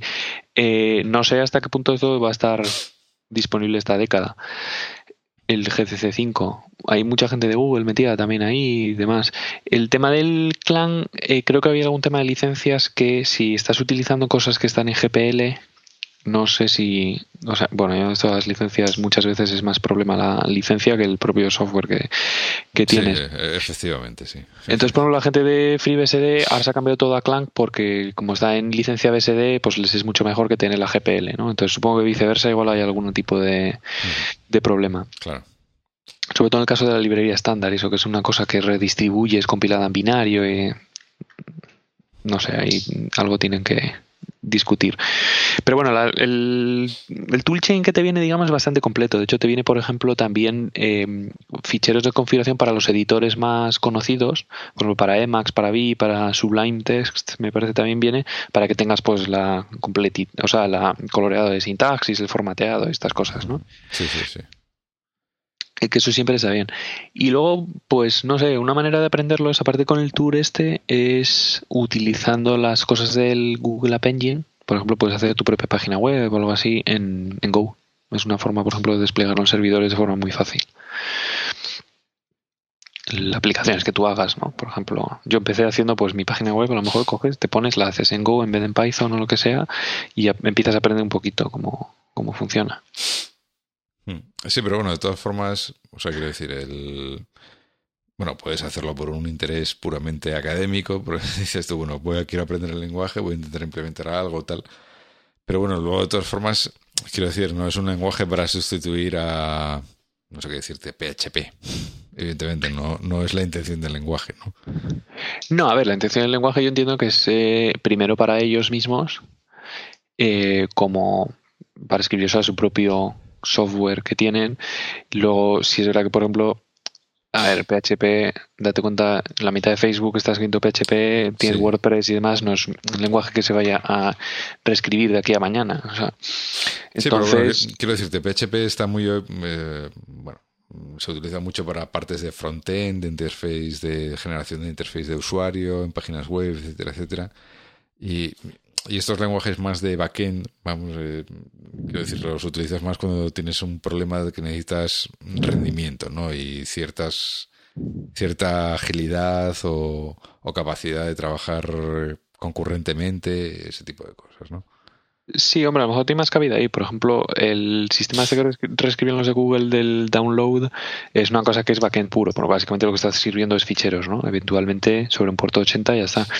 Si quieres hacer cosas más de interfaz de usuario con templates y cosas de estas, empieza a haber librerías ¿eh? que te permiten hacer todas estas cosas. Por ejemplo, el tema del App Engine, tú puedes tener tus templates y generar, digamos, páginas en HTML y demás de forma dinámica igual no está al mismo nivel que puede estar, por ejemplo, Python con Django o PHP con no sé cuántos frameworks que hay para PHP y demás. Yo creo que a lo mejor es darle tiempo ¿eh? también a que florezca un poco. Sí, sí, bueno, a lo mejor a que vaya floreciendo un poco el ecosistema de cosas que se pueden ir haciendo con él. Sí, a ver, eh, creo que interés hay, porque en el caso de la parte de los servidores de los backends y más está habiendo problemas que, bueno, muchas empresas, startups y cosas de estas que eh, están teniendo problemas en sacar el máximo rendimiento al, a los backends. Por ejemplo, ahí tienes Twitter cuando empezó con Ruby on Rails, que lo tuvo, tuvo que eh, reescribir básicamente toda su infraestructura en escala, ¿no? porque cuando creces por encima de una determinada cantidad de usuarios, pues el problema cambia totalmente, ¿no? Entonces, eh, Go en ese sentido yo creo que sí que va a tener cierta, eh, digamos, demanda. No sé hasta qué punto llegará, digamos, hasta el frontend, por ejemplo. Eso es algo que dependerá un poco de la demanda del, de los frontenders, como llaman ahora. Sí, bueno, yo, creo que el, ejemplo típico, que además lo ves escrito siempre en este tipo de lenguajes, es el, el servidor de chat, por ejemplo. ¿vale? Que, es un, que es un caso claro de, de una funcionalidad que no es fácil de escribir en un lenguaje tipo PHP, porque no está preparado para, para mm. manejar este tipo de situaciones, de tener múltiples clientes que tienen que compartir la misma información, por decirlo de alguna forma. Y que en cambio con, con, otros lenguajes tipo Node, tipo Go, tipo Erlang, pues es mucho más sencillo, ¿no? Porque están más preparados para, para manejar este tipo de concurrencias y de múltiples peticiones, ¿no? Sí, eh, hay un ejemplo, por ejemplo, en este sentido, un ejemplo de estos de WebSockets que no son nada fáciles de manejar en el servidor, porque tienes que tener básicamente un proceso atendiendo las, un socket, ¿no? Entonces, un lenguaje como PHP básicamente está orientado a eh, yo te hago la petición con el CGI, la genero dinámicamente con una base de datos, te devuelvo la respuesta y ahí acabo, ¿no? Entonces, eh, si es una cosa, por ejemplo, con el con Go, por ejemplo, se me ocurre así que coges, lanzas una Go routine y la dejas ahí atendiendo a ese, a ese cliente. Entonces, ahí pues sí que puede haber algo más de, de, demanda. Por ejemplo, Node, lo que puedes hacer es dejar un evento, o sea, un, siempre tienes la conexión abierta y vas atendiendo a los eventos según te van llegando, ¿no? Sí, sí, sí, sí. Y ya está, con cosas. Es, date cuenta de PHP. Yo, bueno, no es que sea precisamente un fan de PHP, pero eh, es de los lenguajes más clásicos para estas, para en estas situaciones, ¿no? Entonces, bueno, yo no sé en, sitios que tienen un despliegue de PHP enorme, tipo, no sé, Facebook, por ejemplo, que tiene su propia máquina virtual y demás. o sea, están yendo, están empujando el nivel de rendimiento de PHP bastante. No sé a lo mejor cómo solucionar estos casos. Pero bueno, será interesante de investigar. Sí, bueno, yo creo que al final en, los casos tipo Facebook lo que se hacen es una customización hiper orientada a los casos que necesitan ellos, ¿no? Que supongo que eh, pues la, paralización la, la, sacan a base de, de potencia de, potencia de número de máquinas ¿vale? Además recuerdo, bueno, luego decían que lo habían cambiado mucho, ¿no? Pero recuerdo que mm, hace unos años había algún ingeniero de Facebook había había contado un poco eh, cómo era la infraestructura que tenían, las modificaciones que habían hecho en PHP, las modificaciones que habían hecho en MySQL para que se comportara como una base de datos no SQL, básicamente. Era, era bastante interesante la, la charla aquella. El tema de MySQL allí sí que ahí, por ejemplo, ahí cuando nosotros instalamos MySQL, lo primero que hacemos es coger, coger, los parches de GitHub de Facebook, coger los parches de GitHub de MySQL, de Twitter, perdón, los aplicas, entonces tienes un super MySQL luego a continuación. Eh, y luego para el tema de PHP también.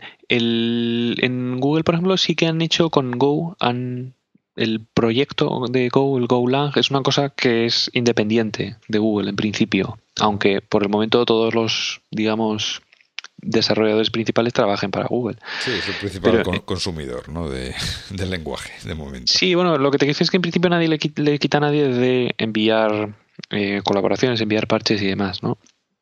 Es un proyecto un poco distinto a como lo tiene montado con Android, que es un proyecto que se desarrolla en house y luego eventualmente se abre, se suelta el código fuente. Esto tiene más comunidad alrededor, ¿no? Sí, lo cual está bien. ¿eh? Sería lo que, lo que normalmente se entendería como, o lo que yo entiendo como open source. Bueno, podríamos discutir, pero bueno, para mí open source no solamente distribuir código fuente, sino eh, permitir colaboraciones. ¿vale? Exacto. sí, sí, sí. Yo, a ver, luego está la discusión interna que si es open source, si es código, o sea, software libre y demás, ¿no? Pero eh, yo creo que no tiene mucho sentido tener un código ahí en el que tú no puedes realmente colaborar. Porque entonces, bueno, sí lo puedes ver, pero ya está, ¿no? Pero bueno, son modelos distintos. El caso de Go creo que es el caso a lo mejor un poco bueno, porque tú puedes. En... Le falta un poco también tener una digamos, una, un gobierno de la comunidad y demás. De, momento es demasiado centrado en, en, bueno, enviar parches y demás, ¿no? Pero no, no puedes participar a lo mejor en cómo diseñar eh,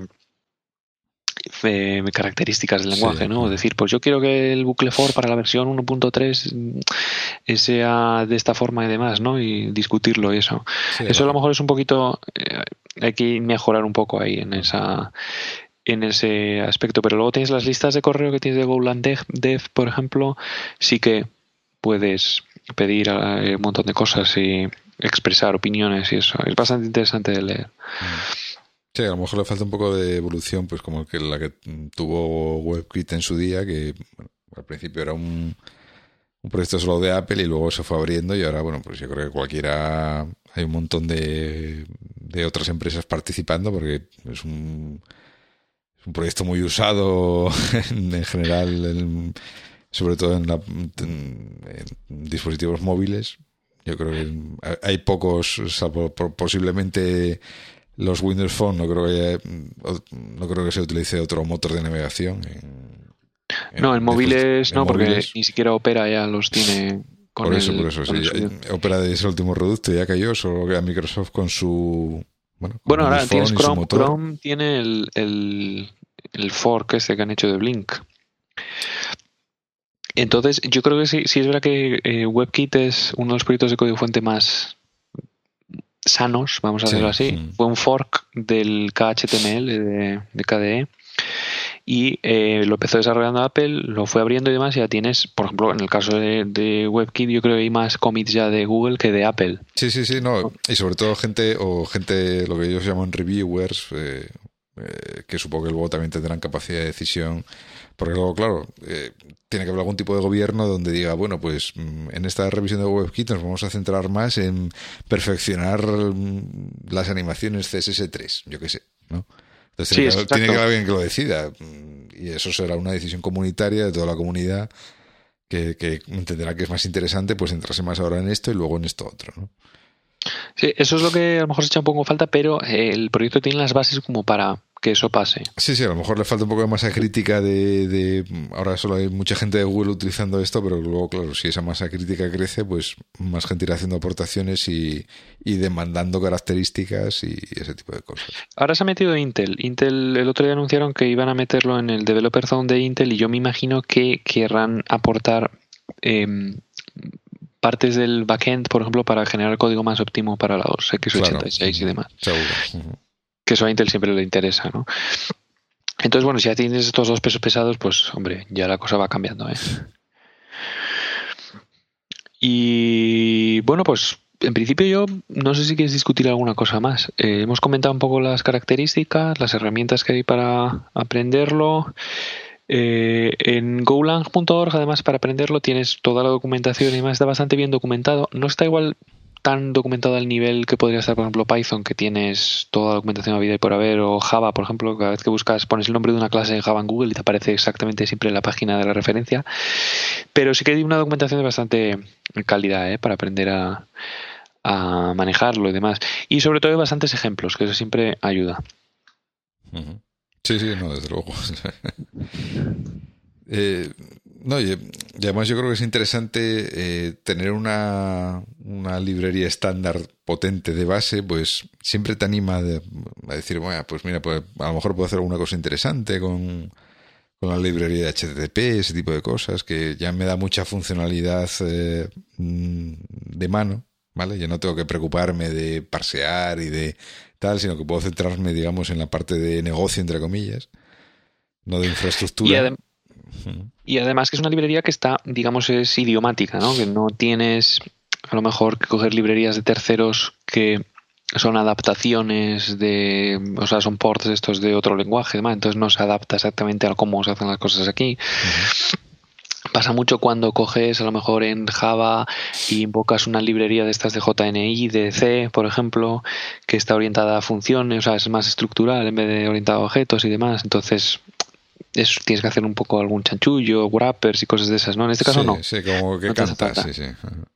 Sí, sí, es que suele... No, no encaja en la idiosincrasia del lenguaje de destino, sí. Exactamente, cuando estás en C++ y coges una librería de C, ¿no? Que no tiene tantas con structs y cosas de esas que digamos que no, no pega a lo mejor con la programación que estás haciendo. En este caso la librería es un poco como... eh, O sea, es una librería estándar, estándar, como puede ser la de Python, por ejemplo, o algo así, que no tiene... no es un port de otras cosas. Entonces es muy fácil de utilizar y cuando estás escribiendo el código... eh, te queda todo muy homogéneo y además te sirve mucho para aprender las convenciones y demás. Eh, de la librería estándar siempre se aprende mucho. Yo, por ejemplo, siempre he dicho que yo he aprendido mucho más a programar leyendo código que escribiendo código. Entonces, en este caso, te puedes coger, de hecho, la mayoría de la librería estándar está escrita en, en Go directamente. Si es verdad que admite, como Python, por ejemplo, admite, puedes escribir módulos en C. ¿no? Entonces, a lo mejor algún módulo que quieras bien reutilizar o que quieras que sea súper, súper, súper rápido por algún motivo en particular, lo puedes escribir en C. Y luego tienes una interfaz desde Go de forma, digamos, normal de Go para acceder a todas esas funciones. Siempre, siempre hay una forma de hacer trampas. Sí, a ver, el código de C, aunque tengas un lenguaje de alto nivel, o sea, de, de sistemas como este que es muy rápido y demás, siempre por algún motivo yo creo que va a ser superviviente. O sea, el código de C nunca morirá, porque hay ciertas cosas que no, No, sí, bueno, te queda otra. Sí, sí, o, o, o C o ensamblador, tú eliges. Es justo. Entonces, si mejor, un ensamblador un poco portable. Mejor C. Exacto. Entonces, no sé, manejo de dispositivos o de. No sé, se, se me ocurre cosas de gráficos, por ejemplo, suelen ser generalmente muy candidatas a este tipo de situaciones, pues siempre tienes la, opción. Y no es tan. Eh, vamos a decir así, ceremonioso, como por ejemplo con Java, con el JNE y cosas de estas, que tienes que montarte un rollo de la de mi madre. Aquí simplemente tienes que programar el módulo con una interfaz concreta y ya está. Mm. Sí, sí, sí. Bueno, pues, no sé, a mí me ha parecido una buena introducción al lenguaje, ¿no? Una, una overview, ¿no? Sí, una vista de estas una vista así de alto nivel. Hombre, tampoco hemos entrado aquí a, explicar líneas de código porque tampoco creo que procede, pero bueno, creo que sí hemos tratado bastante bien las características más importantes del lenguaje. Eh, lo hemos comparado con otros lenguajes así de, similar funcionalidad o similar nivel, ¿no? O, que están orientados para, para, este tipo de trabajo. y bueno, hemos hablado un poco de todo así de Promoción de objetos, herencia. Eh, yo voy a intentar a ver si encuentro de los ejemplos que hice cuando estaba aprendiendo. A ver si os puedo colgar ahí en un repositorio en GitHub o en el, en el Google Code o algo de esto para que si la gente quiere ver algún código a lo mejor más básico. Pero lo que sí recomiendo es simplemente ponerse a hacer alguna cosa con ello, porque podríamos estar aquí ahora hablando dos horas de cómo se hace un bucle for y estas cosas, que la mejor forma es hacerlo. Luego que nadie espere que va a haber una forma canónica de programar en Go, siempre hay muchas formas de hacerlo. Ahí es un poquito, me recuerda un poco a Perl, que siempre hay 25.520 formas de hacerlo, no tantas, pero eh, siempre, por ejemplo, para los iteradores hay un, un artículo de un blog muy bueno que te explica las diferentes formas de hacer iteraciones sobre objetos de un array, por ejemplo, ¿no? entre comillas. Entonces te compara el rendimiento, la, cantidad de líneas de código, lo legible que puede llegar a ser y demás. ¿no? Entonces, como eso, pues hay 20.000 eh, artículos de esos. Stack Overflow, por ejemplo, tiene una categoría de Go especial, ¿no? Y entonces la gente pregunta cosas y, y está muy bien porque como es un lenguaje que mucha gente está aprendiendo ahora, hay muchas preguntas que son básicas, ¿no? Que son, está muy bien para aprender al principio. No es como en C++, por ejemplo, que ves cada pregunta y luego cada respuesta, además, que... Sí, joder, hay cada respuesta que el tío se ha tenido que echar una semana para hacerlas, porque... Yo me acuerdo que había una que preguntaba por qué en una iteración de un bucle en C iba más lento si ponías una cantidad de elementos, no sé qué, y uno le hizo un análisis de, toda la jerarquía de memoria hasta los cachés y demás. Que, que madre. Estaba increíble. la vamos a poner, si son las notas del programa, por, por homenaje al ese señor. al tío que se la curró, que vamos. Sí, sí, sí. o sea, era un proyecto fin de carrera esa, esa respuesta. Le, tuvieron que dar puntos, vamos, a, a Dolora en esa pregunta. sí, sí. Y bueno, como esas encuentras muchas. En el caso hay muchas preguntas que a lo mejor son un poco más avanzadas pero todavía está el nicho de preguntas, digamos, de gente que está empezando, entonces está muy bien ahora para, para aprovechar. Yo es un lenguaje que recomiendo aprender, es un lenguaje que luego cuando empiezas a entrar un poco en la mecánica es bastante sencillo de escribir código y bastante agradecido, pero hay que cambiar el chip, a lo mejor el tema de la concurrencia y alguna cosa de sintaxis, nada más. Mm. Sí, bueno, y que luego pues si tienes una bueno, en tu casa, o si tienes un, servidor tipo de estos VPS o algo así, que puedes montarte tu, sistema ahí, porque en un servidor compartido mm, seguramente es más difícil, pero que luego se le puede sacar partido en un, servidor de estos donde tú decides lo que instalas, lo pones ahí, lo pones a funcionar y, tienes ahí tu parte de backend eh, diseñada como tú quieres. Sí, exacto. Si tienes acceso a un servidor que tú puedes manejar, pues básicamente al lanzar una aplicación web con Go es subir el binario, de hecho no necesitas ni instalar el Go, es ejecutarlo como un, eh, como un daemon de estos y ya está, ¿eh? no tiene dependencias, a lo mejor alguna librería además, pero un poco más.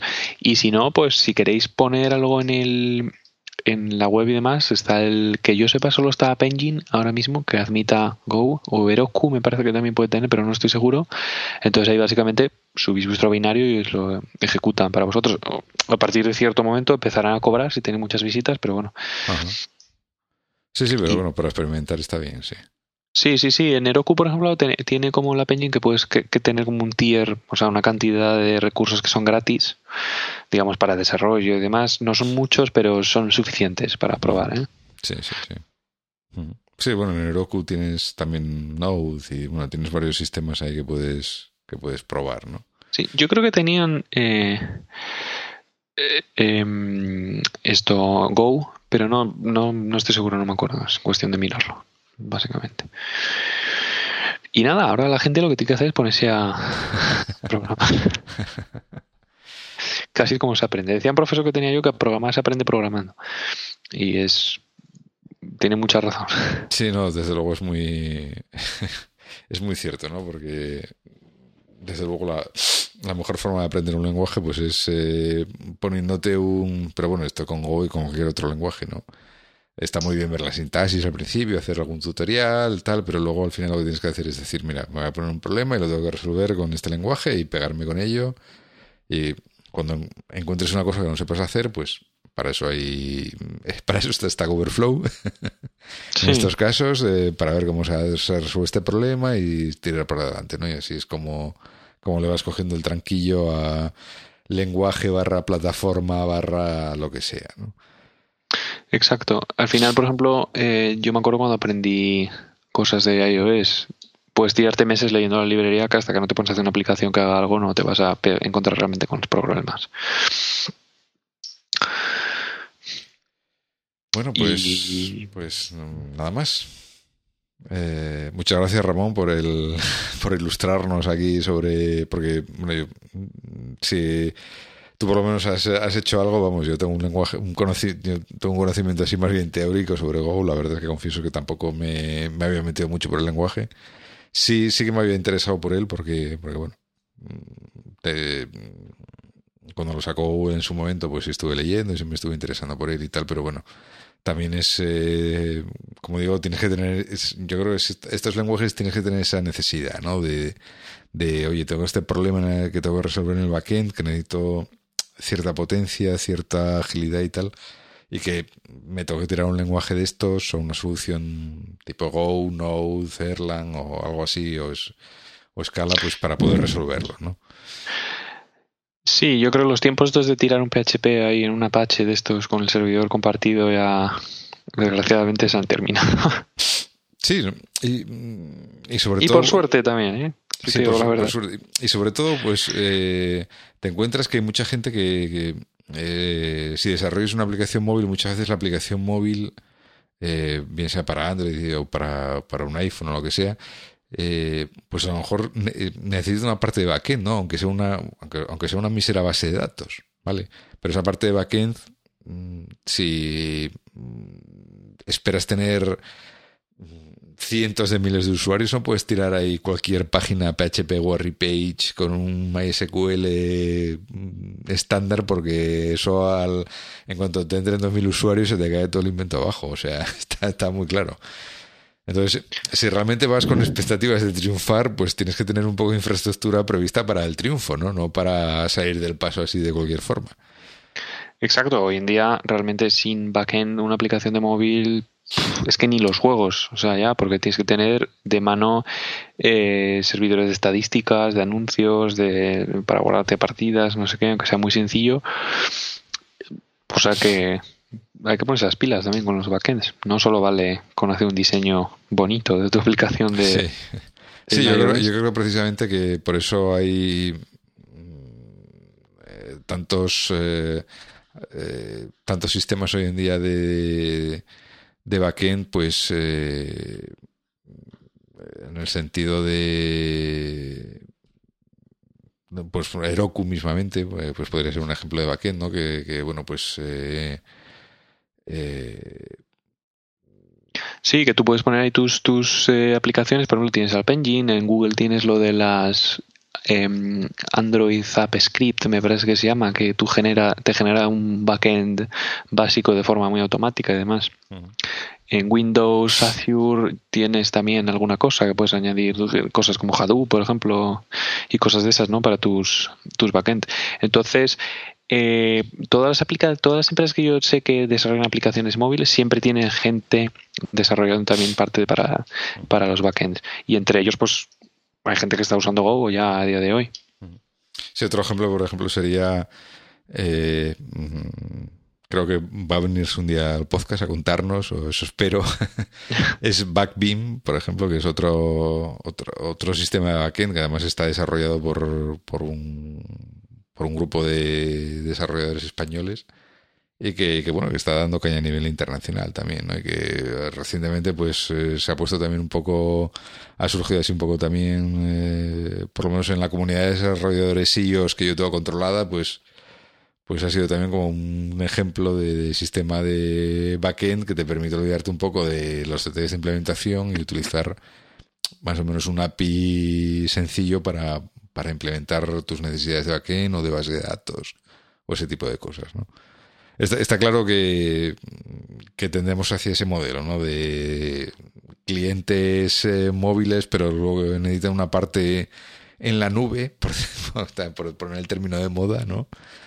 De, de en el backend para, para almacenar información, para realizar cálculos, para interconectar diferentes dispositivos, cualquier ese tipo de cosas, ¿no? Sí, al final es lo que da el valor realmente a la aplicación. ¿eh? no he visto yo ninguna aplicación de esas famosas que no tenga un servicio detrás, excepto la Angry Birds. yo, creo que es la única, la única que se libra, ¿no? Sí. Bueno, pues eh, nada. Eh, hasta aquí llegamos eh, con nuestras disquisiciones sobre Go. Así que nada, muchas gracias de nuevo, Ramón. Espero, espero tenerte pronto por aquí otra vez hablando de otro tema, que no, que no tengamos que pasar otros tres meses para, para quedar de acuerdo para grabar un podcast. Sí, a ver, tenemos ahí ya algo en el tintero, pero a ver si esta vez no hace falta estar tres meses posponiendo el. Es que era semana tras semana, pues yo no puedo, bueno, pues mañana, no, pues entonces ahora se me rompió no sé qué, y así tres meses. Sí, sí, tuvimos todo tipo de problemas eh, técnicos, familiares, personales, de trabajo, o sea, yo creo que pasamos por todos los tipos de problemática. Y, y bueno, yo espero también que también del, del eh, no solo con Ramón, sino con más gente, pues que ahora mm, parece que ya, por lo menos en mi frente, se han relajado un poco las cosas y, voy a poder dedicarle un poco más de tiempo al podcast. Entonces espero poder volver a grabar con cierta regularidad, ¿vale? Porque aquí el problema es siempre la regularidad. Eh, algún episodio más que tenía por ahí en el tintero, comprometido con algunas personas que, que, bueno, iban a venirnos aquí a hablar de alguna cosa más, ¿vale? Entonces, a ver si puedo ir dando salida a esos episodios, a, entrevistando a esta gente y, volviendo a dar un poco de, de vidilla al podcast. Bueno, pues a ver si es verdad. Y ya sabe la gente que los que quieran venir, no tiene más que decirlo, que siempre estamos interesados en escuchar cualquier cosa. Sí, sí, sí, no, desde luego, vamos. Además, eh, estoy, estoy, estoy ahí mm, haciendo un, Estoy intentando sacar un, eh, un concierto conocido nuestro, un tema de unas camisetas y tal, a ver si por fin tenemos camisetas del podcast y ese tipo de cosas. Exacto. Yo me apunto a eso.